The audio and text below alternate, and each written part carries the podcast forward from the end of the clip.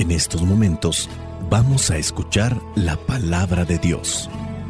Dispón tu corazón para que el mensaje llegue hasta lo más profundo de tu ser.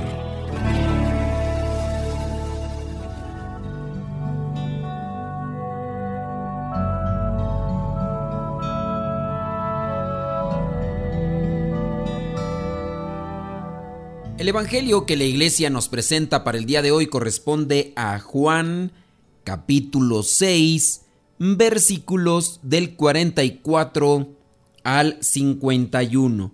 Dice así, Nadie puede venir a mí si no lo trae el Padre que me ha enviado, y yo lo resucitaré en el día último. En los libros de los profetas se dice, Dios instruirá a todos.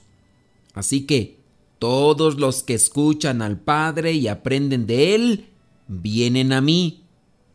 No es que alguno haya visto al Padre, el único que lo ha visto es el que procede de Dios. Les aseguro que quien cree tiene vida eterna. Yo soy el pan que da vida. Los antepasados de ustedes comieron el maná en el desierto y a pesar de ello murieron. Pero yo hablo del pan que baja del cielo. Quien come de él no muere. Yo soy ese pan vivo que ha bajado del cielo. El que come de este pan vivirá para siempre. El pan que yo daré es mi propia carne. Lo daré para la vida del mundo. Palabra de Dios, te alabamos Señor. Señor Jesucristo, nuestro divino Salvador. Gracias te damos por tu infinito amor. Te escuchamos en la palabra, te recibimos y adoramos en la Eucaristía, te servimos en hermanos. Que seamos misioneros como lo quieres tú, enseñando a los hombres el fuego de tu amor. En esta lectura del Evangelio podemos encontrar varias cosas. Primero puedo distinguir lo que es la fe. La fe como un regalo, porque eso es lo que significa la palabra don. Un don de Dios, es un regalo de Dios. Hay que pedirle a Dios la fe. Nosotros podemos conocer la palabra de Dios y a lo mejor tú tienes a una persona que conoce la palabra de Dios mejor y por encima de muchos sacerdotes. Puede ser. Y en su caso no es que sea un pastor evangélico, no. Es una persona que se dedica a leer, a instruirse y tiene conocimiento mejor que muchos de nosotros sacerdotes con respecto a la Biblia. Pero el caso es que no tiene fe. E incluso hasta puede manipular o tergiversar lo que son los textos bíblicos. Y eso a veces pasa. Hay personas muy bien preparadas en cuestión de la Biblia, pero no tienen fe. Ahora vayamos al otro punto. Tú a lo mejor quieres que uno de tus familiares o alguno de tus conocidos tenga fe en Dios. Y a veces tú preguntas, oye, ¿qué, ¿qué, puedo hacer para que este familiar tenga fe y se acerque a Dios? Pedirle a Dios. Dios regala la fe. Es un don.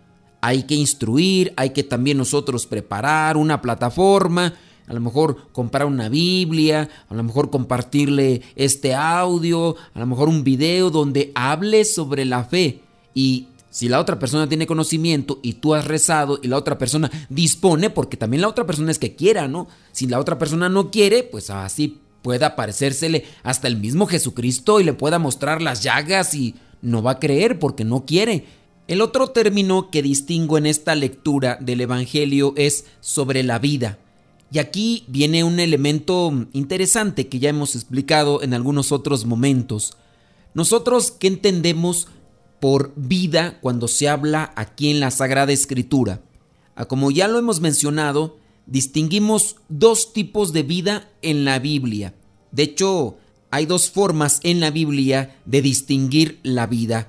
Algo que distinguimos por bios.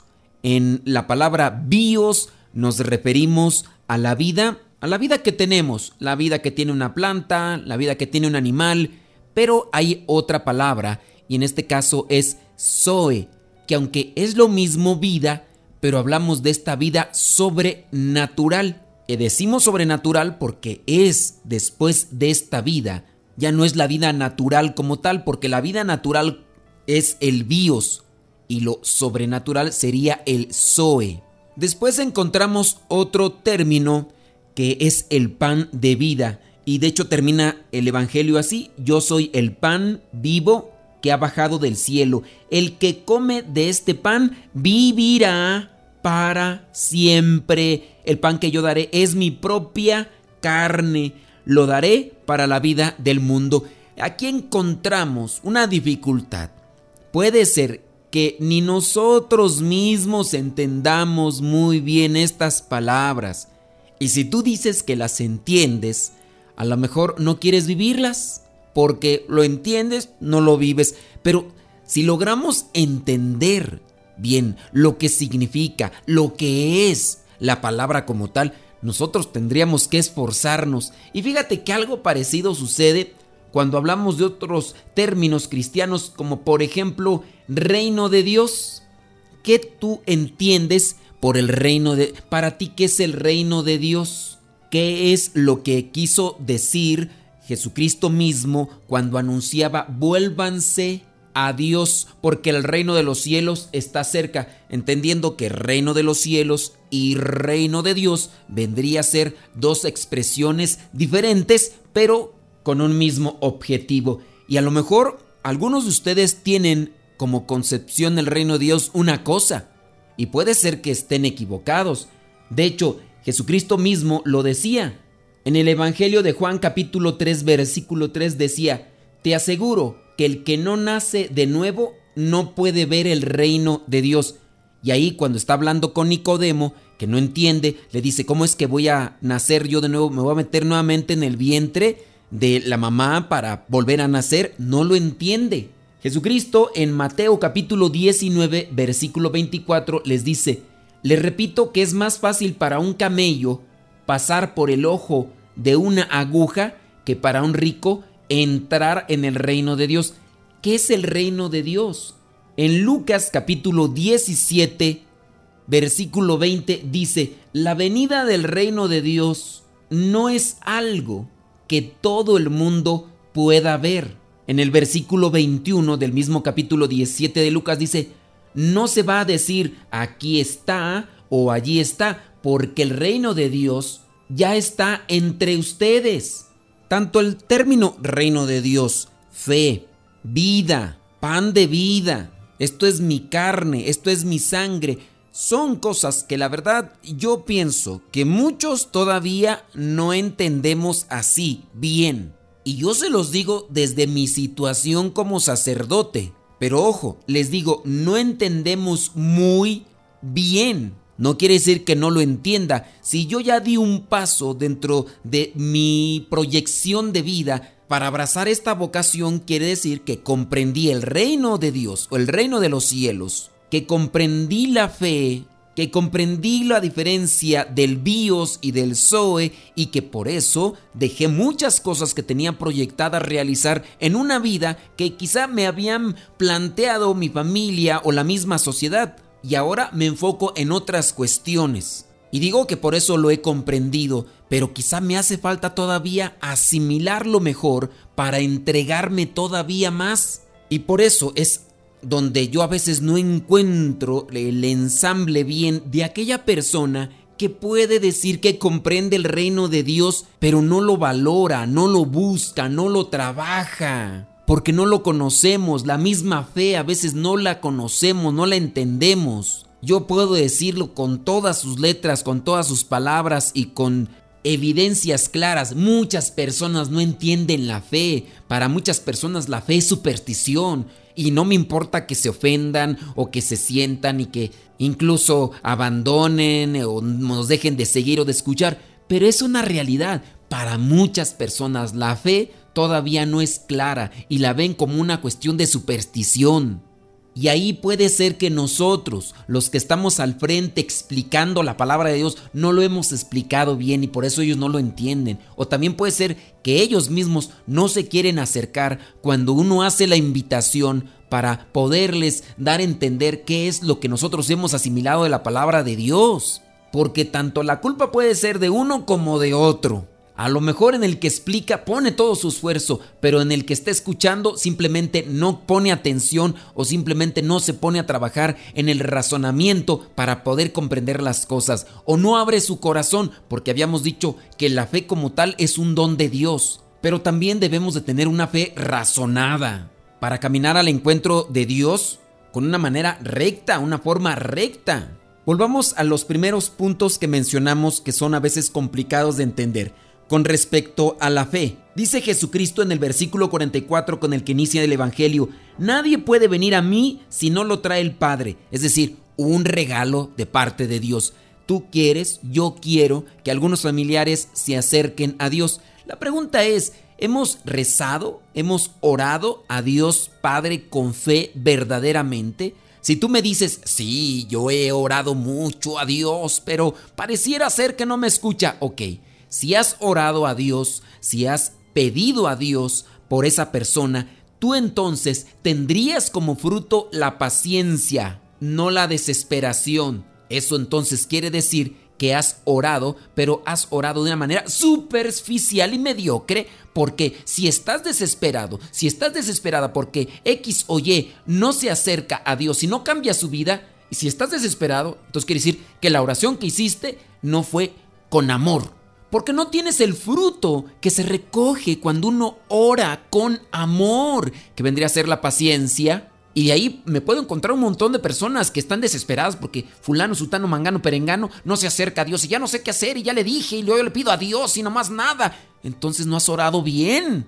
Si uno ora bien, uno recibe los frutos de una oración así. Y en primera tendría uno paciencia. Bueno, pues yo ya le he pedido a Dios, pero ciertamente Dios no obliga a nadie. Cuando la otra persona abra su corazón, entonces ya vendrá Dios a actuar y esa persona se convertirá. Y hay que esperar el tiempo de Dios y el tiempo en que la otra persona también abra su corazón. Vamos ahora a la cuestión de vida. Muchos nos preocupamos por la vida bios, porque nos angustia ¿Quién de ustedes se quiere morir? ¿Quién de ustedes eh, no tiene miedo a morirse? Les aseguro que muchos tienen miedo a morirse y a veces miedo a morirse en el dolor, en el sufrimiento y eso es lo que menos quisieran, pero también en el caso de aquellas personas que pudieran tener alguna enfermedad, a veces tienen ya miedo de morirse. ¿Por qué? Porque tienen pendientes, tienen problemas, y, y, qué voy a hacer con esto, y qué voy a hacer con aquello. Te preocupas mucho por el BIOS. Oye, y te preocupas por el Zoe, lo que es la vida sobrenatural, lo que es la vida con Dios, pues yo puedo decir que hay personas que ni se preocupan por el BIOS ni tampoco por el Zoe. Porque simplemente basta con mirar cómo están viviendo. Hay personas que no se cuidan, que se alimentan de una manera totalmente desquiciada, con un montón de triglicéridos, harinas y azúcares. No son mediditos en esa manera, se atragantan apenas tienen ahí la comida enfrente de ellos y también en la cuestión del alcohol.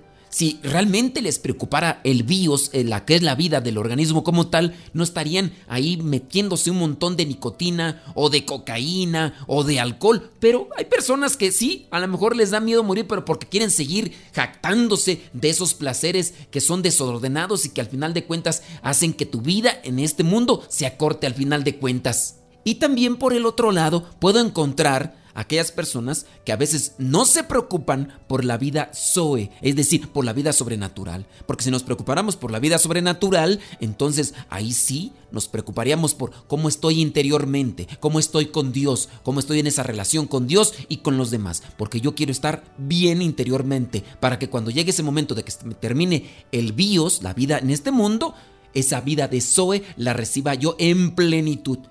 Pero no, Hay personas que ni rezan, ni, ni se unen con Dios, ni lo buscan, ni, ni buscan estar bien con los demás. Y uno entonces dice, pues, hablarte del pan de vida, hablarte que Jesús es el pan de vida y que quien come el pan de vida tiene vida eterna, menos lo vamos a entender. ¿Cómo vamos a entender los niveles superiores si no entendemos los de abajo? Cuando comprendamos los de abajo, vamos a poder quizá a lo mejor comprender los niveles que están más arriba, comprender esto de Jesús es el pan de vida, quien come de él tiene vida eterna y resucitará en, los en el último día. No lo vamos a comprender si no comprendemos lo primero, si no nos esforzamos por vivir los primeros niveles. Ojalá dispongamos nuestro corazón, que tratemos de vivir en plenitud el bios para que nuestro organismo esté bien, pero también en vivir el Zoe, para después del bios nosotros tengamos ese Zoe que es eterno. La bendición de Dios Todopoderoso, Padre, Hijo y Espíritu Santo, descienda sobre cada uno de ustedes y les acompañe siempre. Vayamos a vivir la palabra. Lámpara es tu palabra para mis pasos, luz en mi sendero. Lámpara es tu palabra para mis pasos, luz en mi sendero. Luz, tu palabra es la luz